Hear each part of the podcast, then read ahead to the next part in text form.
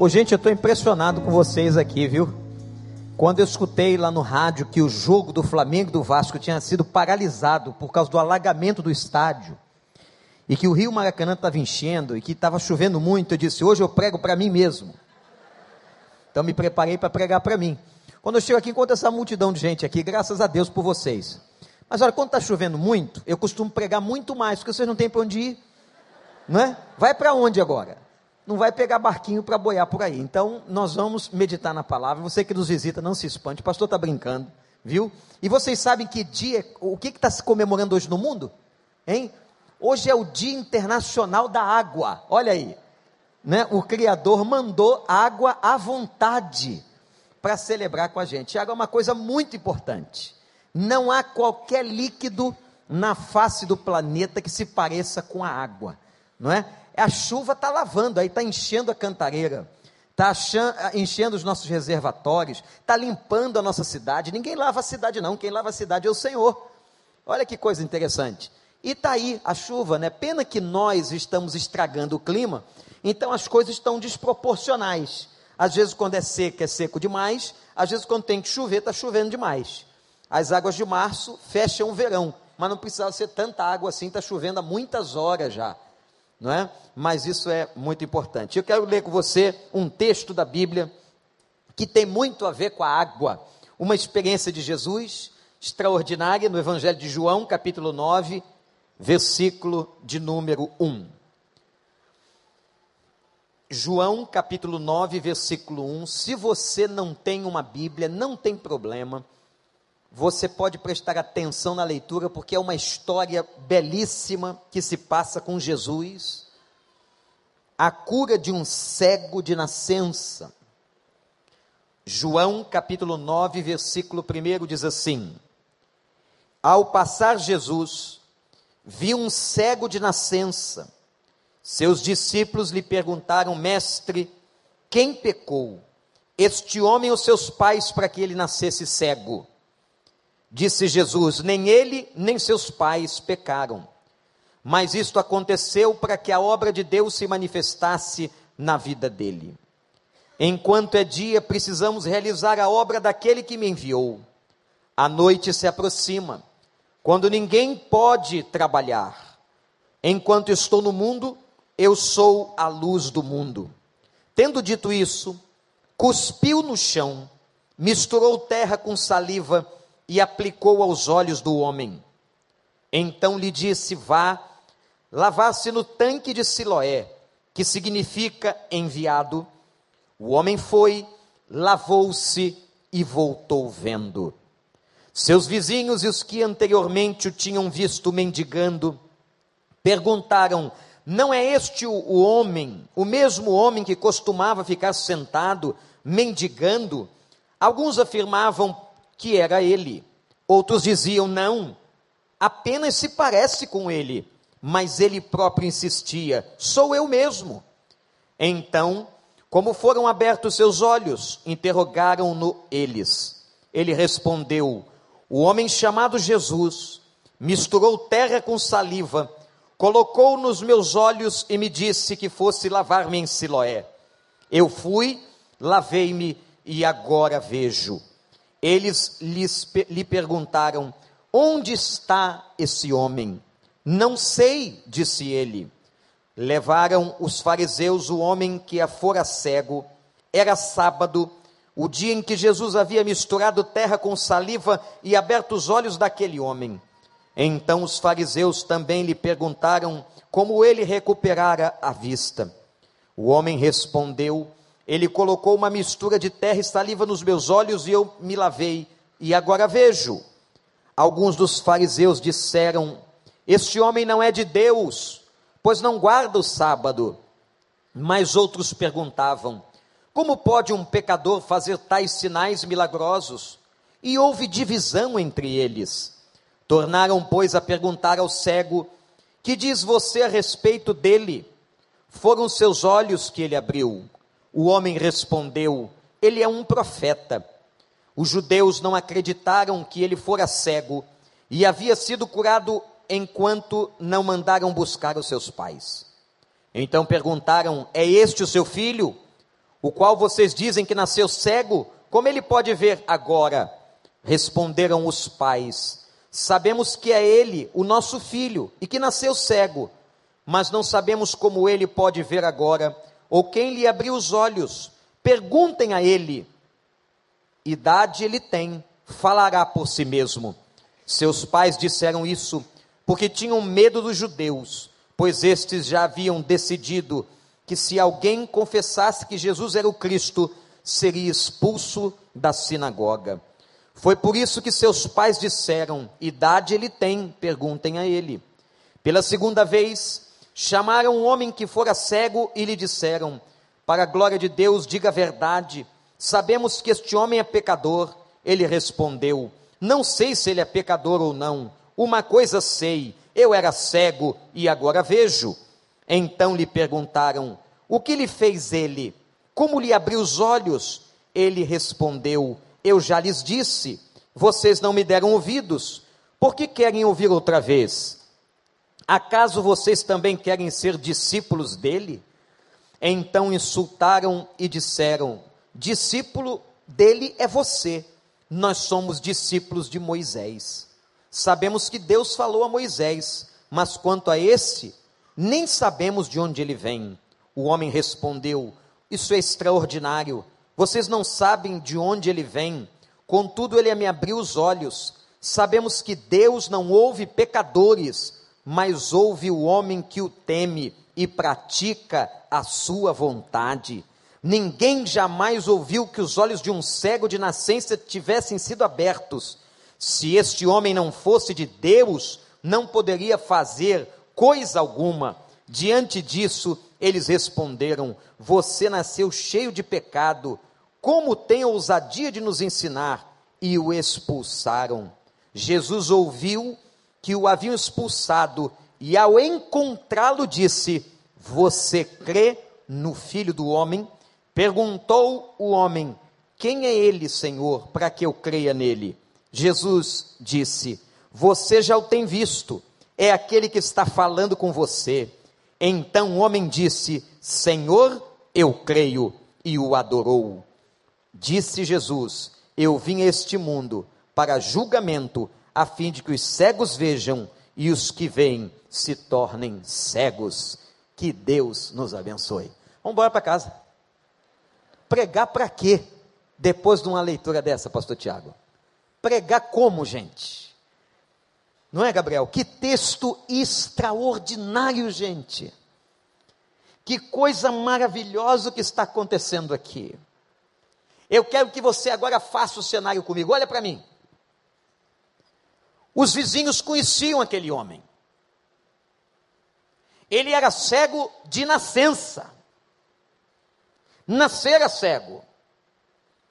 Os vizinhos conheciam os pais daquele homem sabiam da história, da vida daquele homem. E agora, meus irmãos, eles veem aquele homem curado. E quando eles veem o homem cego curado, eles perguntam: quem te fez isso? E ele responde: o homem chamado Jesus. Eles então perguntam para o ex-cego o seguinte: onde está esse homem?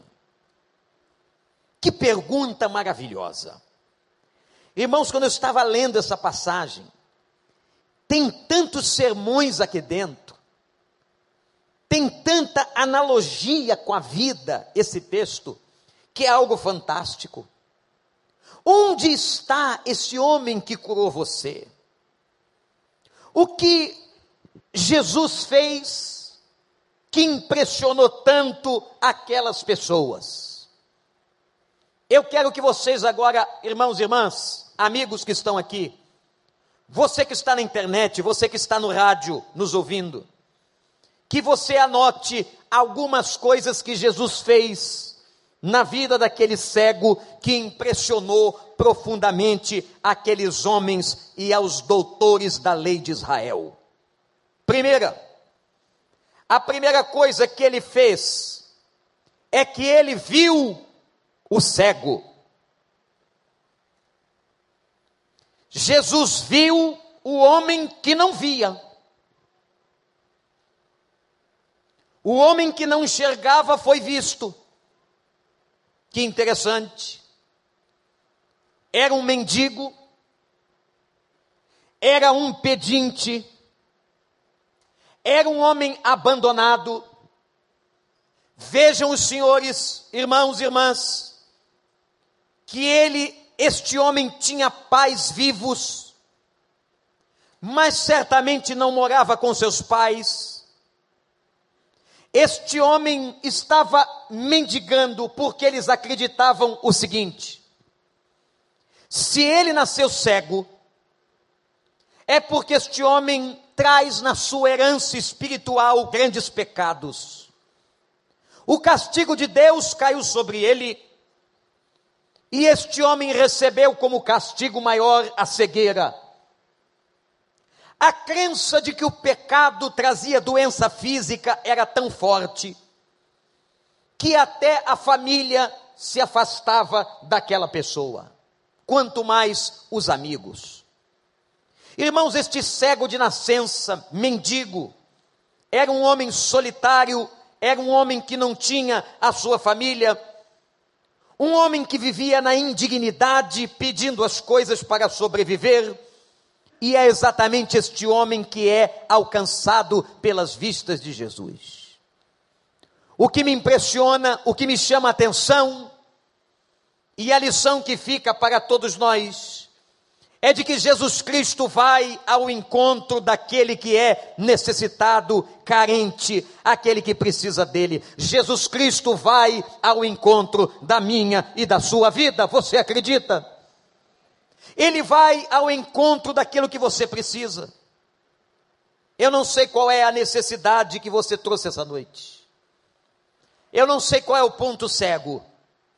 Talvez uma dívida talvez um conflito de casamento, talvez uma crise com os filhos, talvez uma enfermidade que bate à nossa porta. Qual é o ponto cego desta noite? E às vezes, irmãos, a perturbação de um problema que trazemos é tão grande que nós ficamos literalmente cegos emocional e espiritualmente. Uma pessoa perturbada, uma pessoa que não consegue enxergar uma solução, a pessoa está tão perturbada com seus problemas, está tão, sofrida, tão dolorida, que ela acaba não enxergando uma solução para a sua vida. Mas eu quero dizer ao irmão, e que o irmão e a irmã transmitam isso àqueles que você conhecem, deem testemunho de que, mesmo quando nós não enxergamos a solução, quando nós não estamos vendo a luz, quando nós não estamos vendo nada, o Senhor Jesus enxerga e sabe de todas as nossas necessidades. Louvado seja o nome do Senhor. É por isso que nessa passagem ele declara: Eu sou a luz do mundo. Meus irmãos e amigos, ele nos vê. Ele vê o nosso sofrimento, o nosso abandono, a nossa solidão. Ele vê o nosso ponto cego. Foi a primeira coisa que impressionou aquelas pessoas. A primeira coisa que marcou aquela gente. A primeira coisa que marcou os doutores da lei, os religiosos, a vizinhança. Jesus olhou para uma pessoa insignificante. Aos olhos da sociedade, mas uma pessoa importante para Deus. Não há ninguém aos olhos de Deus que seja insignificante. Você é muito importante. Você pode não ser importante para qualquer pessoa deste mundo, mas você é muito importante para Deus. Ele ama a sua vida e os olhos do Senhor estão postos sobre o seu coração e sobre a sua existência. Você acredita nisso, meu amigo? Segunda coisa que Jesus fez. Quando Jesus encontra o cego, ele manda o cego lavar-se no tanque de Siloé. Ele fez uma lama estranha. É a primeira vez que uma secreção sai de Jesus A segunda vez que uma secreção sai são as lágrimas. Interessante que esta passagem, irmãos e irmãs, não está em nenhum outro evangelho, não está nos evangelhos chamados sinótipos. Esta passagem não está em Mateus, nem Marcos, nem Lucas, ela só está aqui. Ele então faz um lodo. Ora, meus irmãos, não é a primeira vez que ele cura um cego. Ele curara Bartimeu. Ele curara outros dois cegos na história do Novo Testamento. Aí você pergunta para mim, pastor, por quê? Que com um cego ele curou de uma maneira e a outro ele curou de uma outra maneira. Por que, que a um cego ele dá uma palavra de cura e a outro cego ele faz um lodo e unta o, o lodo nos olhos do cego? Meus irmãos, o nosso Deus usa métodos de acordo com a sua soberania e com a sua grandeza. O nosso Deus é criativo, o nosso Deus é poderoso. Às vezes ele trata a enfermidade de uma pessoa de uma maneira. Às vezes ele trata aquela mesma enfermidade em outra pessoa de uma outra maneira. Eu conheço pessoas que foram curadas do câncer e de outras enfermidades de maneira instantânea, sem precisar da presença de um médico, de uma quimioterapia ou de um medicamento sequer. Mas eu conheço pessoas que aprove a Deus usar a ciência que Ele mesmo deixou o homem descobrir Aprove a Deus deixar o homem usar a ciência, a medicação, o saber médico, e aquela pessoa ficou igualmente curada. Seja de uma maneira ou seja de outra, o nosso Deus cura. Seja de uma maneira ou seja de outra, o nosso Deus tem poder. Seja de uma maneira ou de outra, o nosso Deus merece toda honra, toda glória e todo louvor e ele tem propósito para a vida de cada pessoa. A uns ele vai curar de um jeito, a outros ele vai curar de outro jeito. O nosso Deus é criativo e nós não temos poder para colocar Deus numa caixa.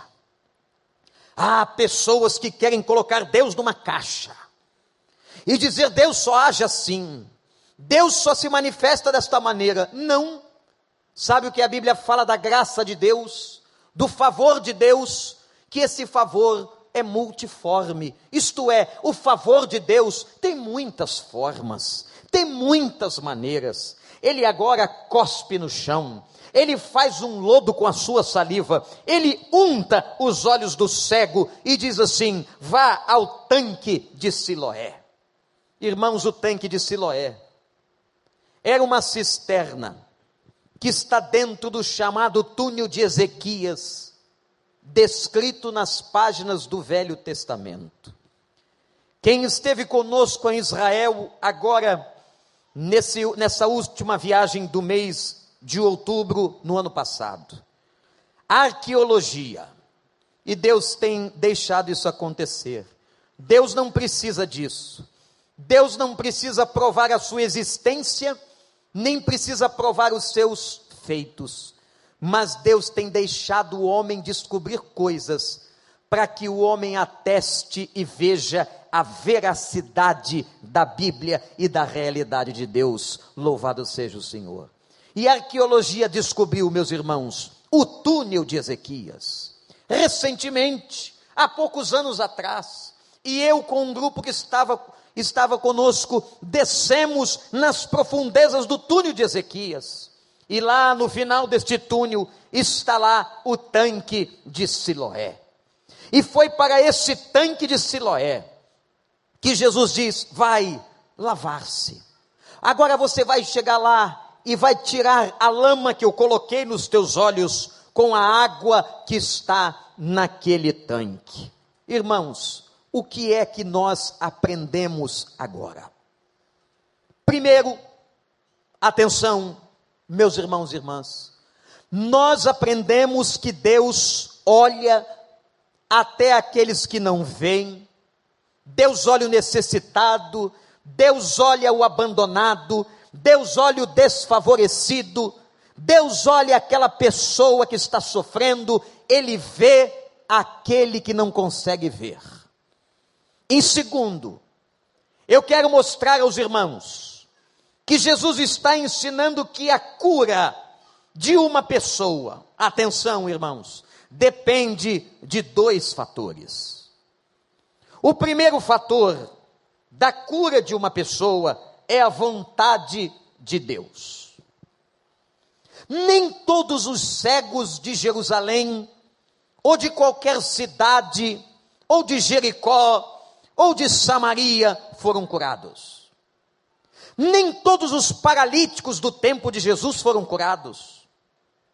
Nem todos aqueles que estavam mudos voltaram a falar. Nem todos os que estavam surdos voltaram a ouvir. Ora, meus irmãos, o que é que depende a cura de uma pessoa? Depende primeiramente da soberania e da vontade de Deus. Aí vem uma pergunta importante, teológica, clássica, num momento como esse, você perguntará, pastor, por que, que Deus curou a uns e não cura a outros? Eu quero responder esta pergunta de uma maneira muito simples, para que você possa entender a Deus e a Bíblia. A resposta a esta pergunta é a soberania de Deus. É um problema de Deus. Mas todas as vezes que Ele cura uma pessoa e não cura outra, não é porque ele ama mais a um do que a outro. Não é porque ele tem uma preferência a esta família do que aquela família. Por alguma razão no seu propósito e na história, Deus cura alguns, porque tem motivo para que seu nome seja glorificado, que o evangelho seja pregado, alguma coisa vai redundar em glória ao nome do Senhor. Deus tem um propósito. E se Deus não curar uma pessoa, Deus igualmente teve propósito. Quantas pessoas eu já visitei, doentes, enfermas, e eu acredito que você também. E nós só temos que pedir uma coisa única: Senhor, cura este irmão, cura esta pessoa. Mas sempre no final das nossas orações, nós temos que fazer o que ele ensinou na oração do Pai Nosso: seja feita a tua vontade. Nós queremos a cura desta pessoa, mas seja feita a tua vontade. A cura de uma pessoa depende exclusivamente da vontade de Deus, do querer de Deus, da direção de Deus, do poder de Deus. Se Deus não quiser, assim será. E se Ele curar, ou se Ele não curar, louvado seja o nome do Senhor. Amém, igreja? Mas com esse amém aí, ninguém está glorificando nada. Amém, igreja? Mas eu disse que são dois fatores que dependem a cura. O primeiro é a vontade de Deus, e o segundo? O segundo é a fé humana. Porque o texto diz que ele manda o cego lavar os olhos. O cego podia, meus irmãos, ter achado aquilo muito louco. O cego podia ter dito: Olha, eu respeito muito o senhor. Já ouvi falar muito do senhor, mas o senhor, além de ter cuspido do chão e colocado cuspe na minha cara, o senhor agora está mandando eu me lavar. Não estou entendendo o senhor, foi o senhor que sujou? Que história é essa? Irmãos, qualquer um de nós estranharia. Não é um gesto esquisito? Não é uma coisa estranha? O que é que Cristo está tentando fazer? Ele quer ver o movimento, ele quer ver a fé, ele quer ver a crença daquele a quem ele vai curar. A cura de uma pessoa depende da vontade de Deus e depende da fé desta pessoa. Jesus tem a resposta. Jesus tem a cura, Jesus tem a solução. É vontade de Deus. Mas muitas vezes nós não cremos. Meus irmãos, quantas bênçãos nós perdemos. Olhe para mim, meu irmão, minha irmã, e guarde esta palavra porque nós não cremos, porque nós duvidamos, porque nós achamos que conosco não é possível. Nós acreditamos que Deus só abre o mar vermelho àquela época e não para a nossa vida. Nós não acreditamos que Ele possa curar, nós não acreditamos que Ele possa fazer. Nós desconfiamos, nós titubeamos. Mas todas as vezes que nós cremos, e se a nossa fé está em consonância com a vontade dEle, meus irmãos, para Deus nada é impossível. Deus faz qualquer coisa. Eu já vi Deus curar qualquer tipo de doença. Nós sabemos de testemunhos riquíssimos. Você pode conversar com o pastor Daniel, ele vai te contar muitos testemunhos de milagre. Como ele acabou de testemunhar há pouco, daquela mãe que procurava o corpo da filha no, na reserva aqui do Recreio dos Bandeirantes e hoje uma menina recuperada para a honra e glória do nome do Senhor. Deus pode curar, mas por que você não crê? Qual é o nosso trabalho? Qual é o nosso papel? É ir ao tanque de Siloé, é ir à fonte, é ir, meus irmãos e irmãs, à fonte da água. E sabe o que Jesus diz? Eu sou a água da vida. Aquele que bebe desta água nunca mais terá sede. Sabe por que o milagre não acontece na casa e na vida de muita gente? Porque não vão ao, à fonte, não buscam o Senhor, não creem que é possível a cura Saiam daqui com isso na cabeça, irmãos e irmãs. Não esqueçam nunca mais. A cura de uma pessoa depende de dois fatores: a vontade de Deus e a fé humana. A terceira coisa que impressionou aqueles homens foi a transformação que aquele homem cego passou. Irmãos, vocês percebem que aquele mendigo, aquele homem agora passa a ser interrogado como se estivesse num julgamento. Vão até aquele rapaz e questionam o seguinte: é você mesmo? Primeiro duvidaram da identidade dele, acharam que podia ser uma fraude, que podia ser uma outra pessoa, é você mesmo? Ele diz: Sou eu? Sou eu mesmo? Quem é que fez isso com você? Foi Jesus. Aí os homens disseram: Mas esse Jesus é um pecador. Olha que, olha que blasfêmia. Por que, que eles chamam Jesus de pecador? Porque Jesus estava curando no sábado. E a lei judaica dizia que no sábado não se podia fazer movimentos. Mas quem foi que disse que Deus proibiu de curar alguém no sábado. Deus cura no sábado, Ele cura na sexta, Ele cura no domingo, Ele cura de madrugada, Ele cura de tarde, Ele cura quarta-feira, Ele cura quinta-feira, Ele cura hoje, Ele cura daqui a pouco, porque Ele é Deus, Ele é soberano, Ele faz a hora que Ele quer, Ele faz do jeito que Ele quer. Louvado seja o Senhor. Os homens não satisfeitos com a primeira resposta fazem a segunda pergunta. Quem são seus pais? Chamaram os pais do rapaz e perguntaram: vejam que audácia, esse é realmente filho de vocês? É nosso filho, nasceu cego, nasceu. E quem foi que curou? Os pais, com medo, diz a Bíblia, de serem expulsos da sinagoga, de sofrerem represálias das autoridades judaicas, disseram assim: ele já é maior de idade, perguntem a ele. Inteligente a resposta, não é? Ele já é maior de idade, já é crescido, pode perguntar que ele responde. Então quer dizer que o filho é de vocês? Sim, ele é filho dessa mãe. Ele é filho desse pai. Não ficaram satisfeitos. Primeiro duvidaram da identidade do rapaz, depois duvidaram se eles realmente eram os pais e se o menino era cego. Terceira pergunta: eles vão e dizem o seguinte: como é que você consegue ver?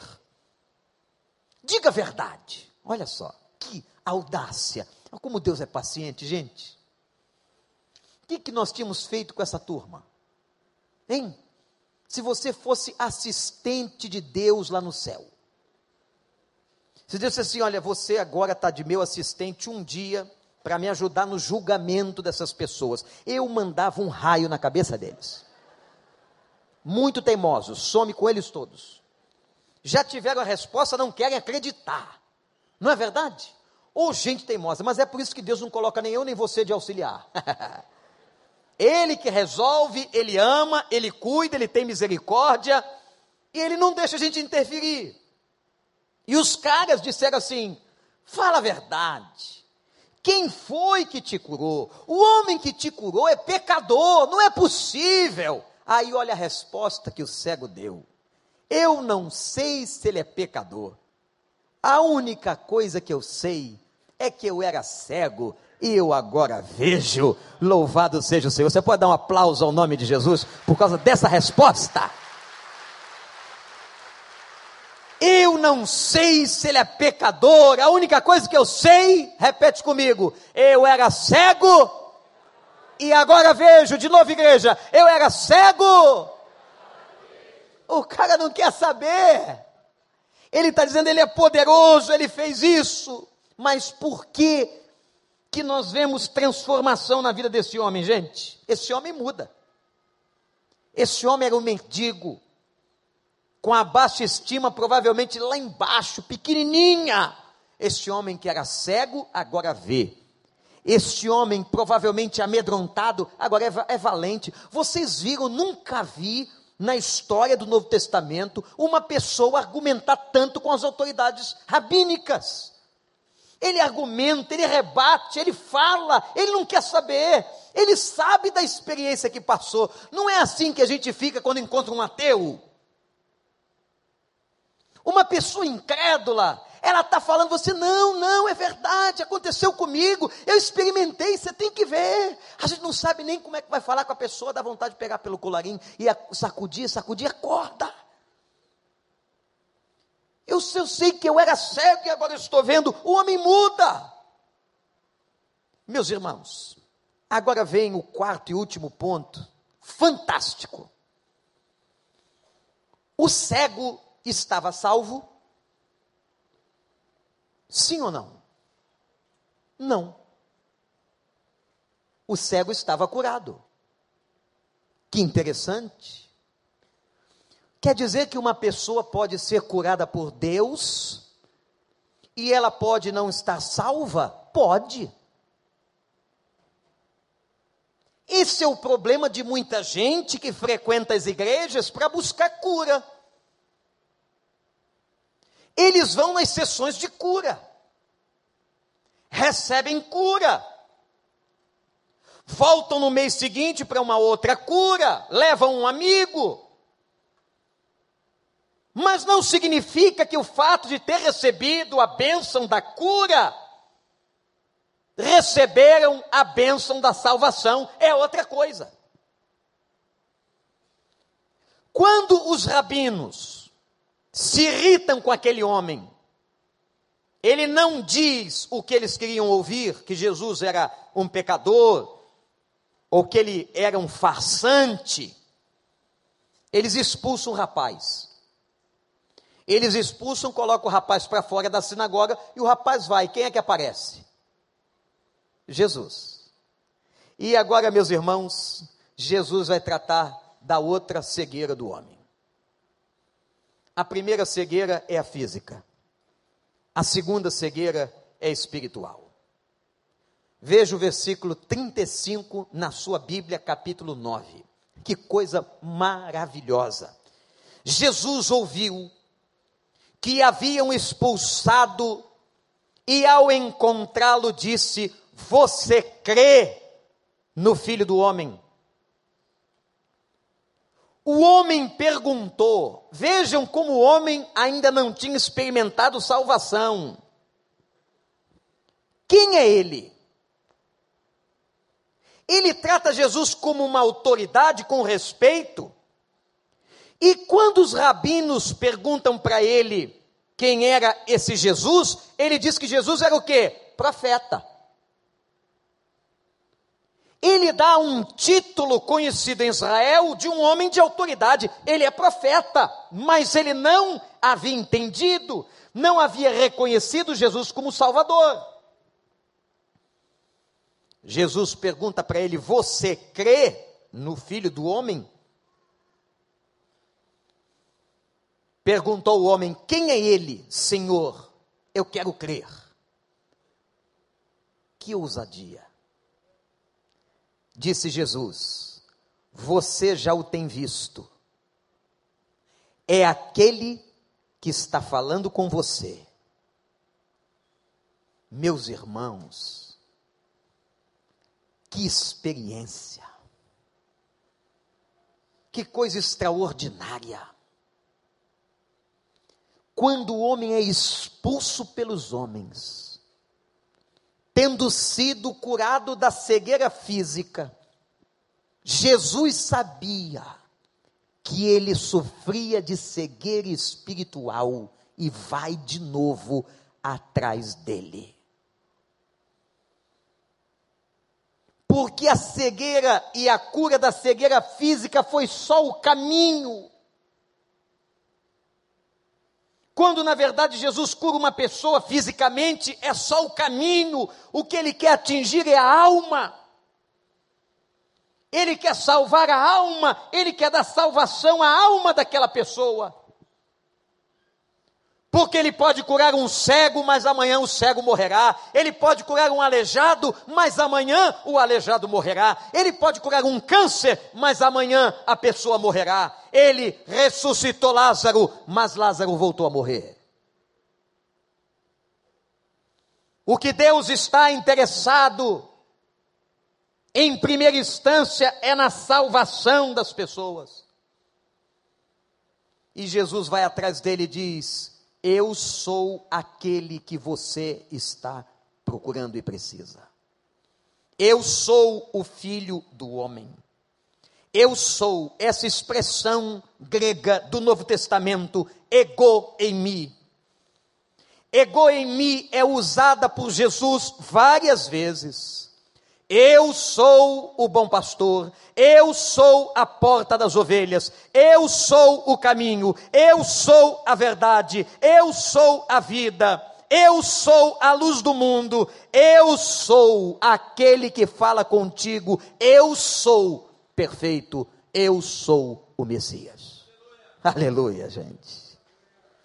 E a resposta do homem, eu creio. Agora, a salvação da alma. O homem disse: Senhor, eu creio, e o que um homem crente, o que um homem que crê faz imediatamente, está aí no texto, no versículo de número 38, olhe para a sua Bíblia, e ele creu, e disse: Eu creio, e o adorou. O primeiro movimento de uma pessoa salva é adoração. Quando aquele aleijado foi curado e salvo na porta do templo chamada Formosa, diz o texto que ao ser curado, ele entrou saltando no templo e adorou. Não há como ser verdadeiramente um cristão se não é um adorador. Foi isso que Jesus disse à mulher samaritana: Deus busca adoradores que adorem o Pai em espírito e em verdade. A primeira consequência de uma pessoa convertida, ela se torna adorador. Ela não adora mais Buda, ela não adora mais um pedaço de madeira, ela não adora mais uma estátua de barro, ela não adora mais o dinheiro, ela não adora mais o poder, ela não adora mais a ela mesma, ela agora passa a adorar, se curvar, se submeter, respeitar a autoridade do Senhor que fez os céus e a terra. Quanta gente que está vindo na igreja, nessa e em outras, apenas para buscar a cura. Apenas para buscar solução para a sua vida conjugal. Apenas para buscar a solução de um problema de um filho. Apenas para buscar uma porta de prosperidade. O que há de errado nisso? O que há de errado nisso é quando você só faz isso. É quando você só busca isso de Deus.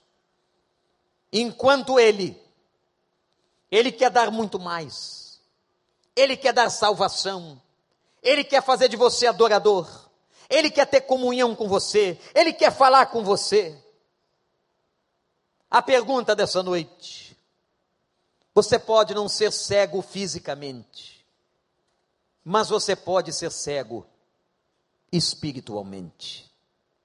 Você crê em Jesus Cristo como único e suficiente Salvador? Veja uma pergunta: único e suficiente. Único porque não há outro. Suficiente porque ele não precisa de ajuda. Não precisa pedir a um discípulo dele que morreu, até porque quem morreu não pode solucionar problemas de quem está vivo. Jesus ensinou que quem está do lado de lá não passa para o lado de cá. Quanta gente pedindo ajuda aos mortos, acendendo velas para os mortos, suplicando a intercessão de mortos. Os discípulos não podem resolver nada. Maria, aquela mulher maravilhosa, também não pode. Ele é único e suficiente Salvador. Basta você e eu irmos a Ele e dizermos pela fé: Eu creio que Jesus Cristo é a promessa, é o Filho do Deus vivo. Abriu seu coração e você será batizado no Espírito Santo de Deus. E meus irmãos, o fato de uma pessoa receber uma graça, uma cura, não significa que ela está salva. Amei muito as minhas duas avós, materna e paterna. A paterna morreu com 94 anos, a materna morreu com 86. A materna chamava-se Maria. Ficou cega com cinquenta e poucos anos. Vítima naquela época de um glaucoma fulminante que foi lhe tirando a visão. Ficou cega das duas vistas. Imagine uma pessoa, e eu ouvi isso uma vez de um cego, é muito pior a cegueira adquirida na vida do que ser cego de nascença. Porque o cego de nascença nunca experimentou as cores e a luz. Uma pessoa que fica cega tem na memória as imagens e não consegue mais ver. Minha avó agora precisava de ajuda para fazer muitas coisas, não tinha treinamento. O cego de nascença tem treinamento. Há até animais, cachorros que são treinados para guiar cegos. Há bengalas específicas para cegos, mas ela não tinha treinamento. E ela então precisava, como a gente ouviu tantas vezes ela dizer, dar o braço. Ela pediu o braço. E uma pessoa que não enxerga, vai uma dica aqui para você, quando for ajudar uma pessoa cega, ela não gosta que você pegue no braço dela. Ela que tem que pegar no seu braço. Pergunte a um cego, ele vai te dizer. Então, às vezes, você quer ajudar o cego, você coloca a mão nele, ele não. É ele que coloca a mão em você. Ele vai sentir a firmeza e vai guiar, e vai ser guiado por aquela pessoa. Minha avó viveu mais de 30 anos cega. Quando nós nos convertemos, eu me lembro de ter chegado a pedir a Deus que a curasse. Mas Deus não quis. Deus tinha seus propósitos. Me lembro ainda que quando nós nos convertemos, ela ficou extremamente irada, porque trazia uma tradição de família portuguesa católica. E como agora os netos, eu e um irmão, estávamos indo para essa tal de igreja evangélica. Ela chegou a me deserdar e dizer: Você não tem direito a nada do que eu tenho. Como ela não tinha nada, eu herdei nada. É muito bom ser deserdado dessa maneira, não é? Pior se ela fosse milionária e dissesse agora você perdeu toda a sua herança, eu ia chorar bastante. Mas como ela não tinha nada, apenas uma casa velha. Os anos passaram e a gente começou a orar, não pela cegueira física, mas pela cegueira espiritual. Não havia um dia que ela não contasse as continhas do terço. Um dia, sentado ao lado dela, eu disse: O que a senhora está fazendo? Como é? Me ensina. Ela cega.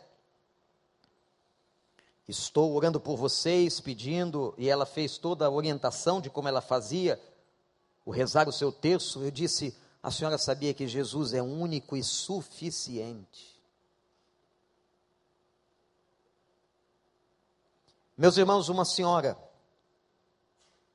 de muitos anos que aprendeu de uma maneira tão difícil acreditar no menino, no neto. Só a graça. O tempo passou. O tempo passou e aquela minha avó cega era alvo das nossas orações, fica doente, vai para o Hospital Cardoso Fontes, e eu me lembro de ter chegado perto do leito e perguntado para ela: Vó, a senhora entendeu que Jesus é o único e suficiente Salvador? Que a senhora não precisa de outro intermediário, da ajuda de nenhum santo, de nenhum personagem, por mais maravilhoso que tenha sido na história da Bíblia, ele é suficiente. E ela respondeu: De um tempo para cá, é só a Ele que eu peço. Voltou para casa e morreu dentro do meu quarto. E a certeza do Espírito, pelo testemunho dos poucos dias que ela ainda teve de vida, de que ela agora tinha tido os olhos abertos pela graça de Deus. Eu era cego, agora vejo. Quanta gente cega que enxerga com os olhos da carne, mas o espírito não vê, não entende.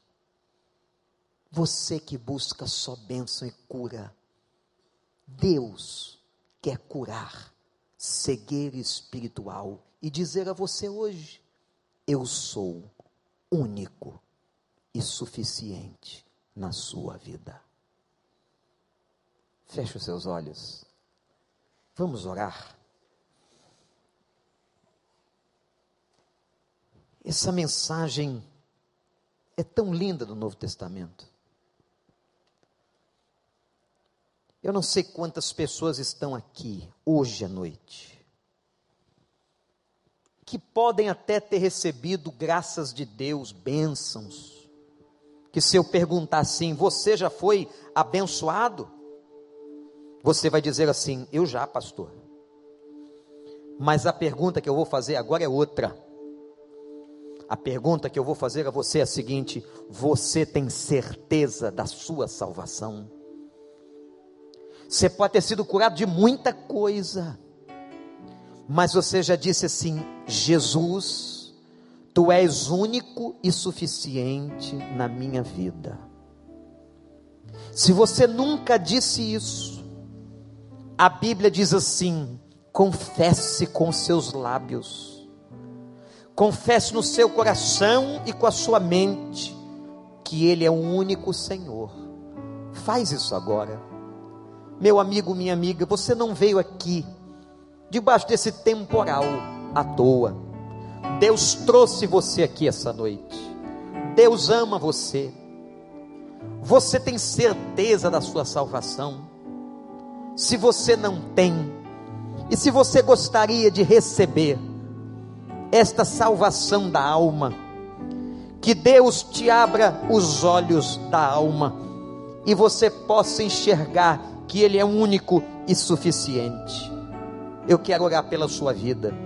Se você quer isso, levante sua mão onde você está para que eu possa te ver e eu vou orar por você nesse momento. Pode levantar sua mão onde você estiver. Que Deus abençoe a senhora, Deus abençoe lá atrás, Deus abençoe. Quem mais? Pode levantar sua mão. Deus abençoe. Aqui à frente a senhora, Deus lhe abençoe. Você tem certeza da sua salvação? Deus abençoe, minha jovem. Deus abençoe. Lá atrás alguém, mais alguém, graças a Deus. Lá atrás, Deus abençoe você, Deus te abençoe. Isso é um momento sério, particular, importante. Que todos nós que estamos aqui, diante de Deus, um dia tivemos que dizer isso. Eu creio em Jesus como único e suficiente Salvador.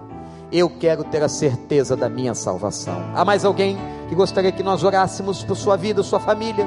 Há mais alguém? Deus te abençoe, Deus abençoe a senhora. Há mais alguém? Deus abençoe, graças a Deus, você lá atrás, à esquerda. Glória a Deus. Deus abençoe o Senhor. Deus abençoe, graças a Deus. Há mais alguém? É só o Espírito Santo Deus abençoe o Senhor. Deus abençoe, que pode abrir os olhos de uma pessoa para que ela veja. Eu vou convidar a igreja toda que fique em pé, ninguém se movimenta. Nós vamos agora, em espírito de oração, cantar uma canção que pastor Gustavo vai ministrar. Eu vou pedir a gentileza de todas as pessoas que levantaram suas mãos, Deus sabe quem foi. Você não precisa sentir qualquer constrangimento que você venha aqui à frente. Eu quero orar por você, pela sua família, para que Deus possa te abençoar, arrancar qualquer venda dos seus olhos e abençoar a sua casa. Todos que levantaram as mãos podem sair. Os amigos que estiverem do lado podem ajudar essas pessoas a virem. Os conselheiros podem vir. A senhora aqui na frente, o senhor está aqui à frente, a senhora, lá atrás, à minha esquerda, podem vir sem qualquer constrangimento, porque aqui é a casa de oração de Jesus. Graças a Deus. Cheguem bem para cá. Podem chegar, podem chegar. Oh, coisa boa! Que maravilha! Oh, com cego eu andei e perdi. Essa música é lindíssima. Preste atenção na letra. Longe Vem. do Vem. meu Salvador. Venha dizer: Eu quero Jesus. Mas do céu ele desceu e seu sangue verteu para salvar um tão pobre pecador. Os pastores e os conselheiros, fiquem ladeando essas Foi pessoas. Na cruz, foi na Falta você. cruz, Pode vir. Onde um dia eu vi meus pecados castigados em Jesus. Foi ali pela fé que meus olhos abri e agora me alegro em sua luz.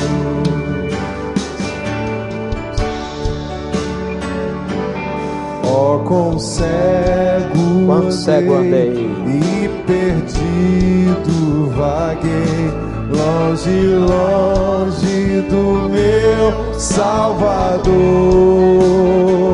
Vem, falta você. Do céu Falta você. Vem. E seu sangue Diz assim: Eu quero que Ele seja meu único e suficiente Salvador. Pobre pecador. Se você nunca fez isso na sua vida, faça hoje à noite. Foi na cruz. Pode vir. Graças a Deus. Pode vir. Graças a Deus. Eu vi meus pecados castigados em Jesus. Pode vir. Foi ali pela fé que meus olhos abri e alegre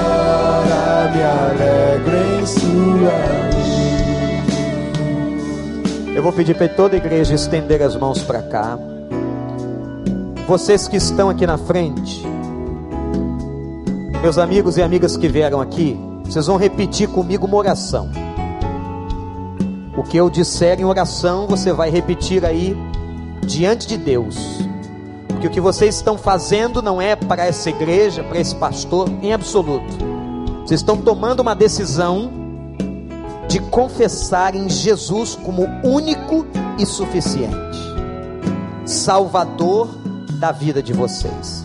E toda a igreja agora, de mãos estendidas sobre a cabeça de vocês, como diz a Bíblia, nós vamos estar orando.